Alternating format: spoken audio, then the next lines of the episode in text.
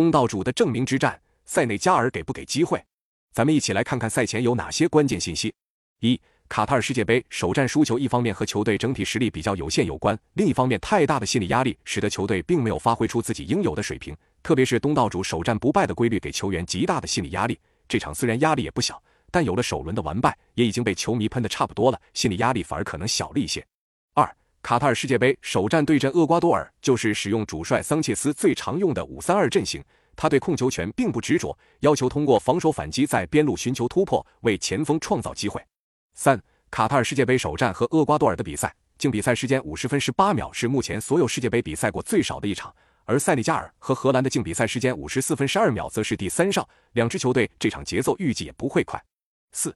塞内加尔的拜仁射手马内此前带伤入选世界杯大名单，但最终还是退出了。这名球星是球队绝对的核心人物，他的速度和突破是球队进攻最大保障。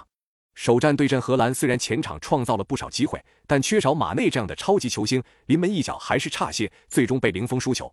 五，塞内加尔球员的身体和技术都是优于卡塔尔的存在。卡塔尔在二零一九年参加美洲杯比赛时。三场小组赛仅战平过技术粗糙的巴拉圭，面对身体和技术都不错的哥伦比亚和阿根廷全败。世界杯首战对阵厄瓜多尔同样完败。六，本场比赛主裁判是来自西班牙的名哨拉奥斯，其以吹罚严厉著称，这对于本场会面临极大防守压力的卡塔尔不是好事。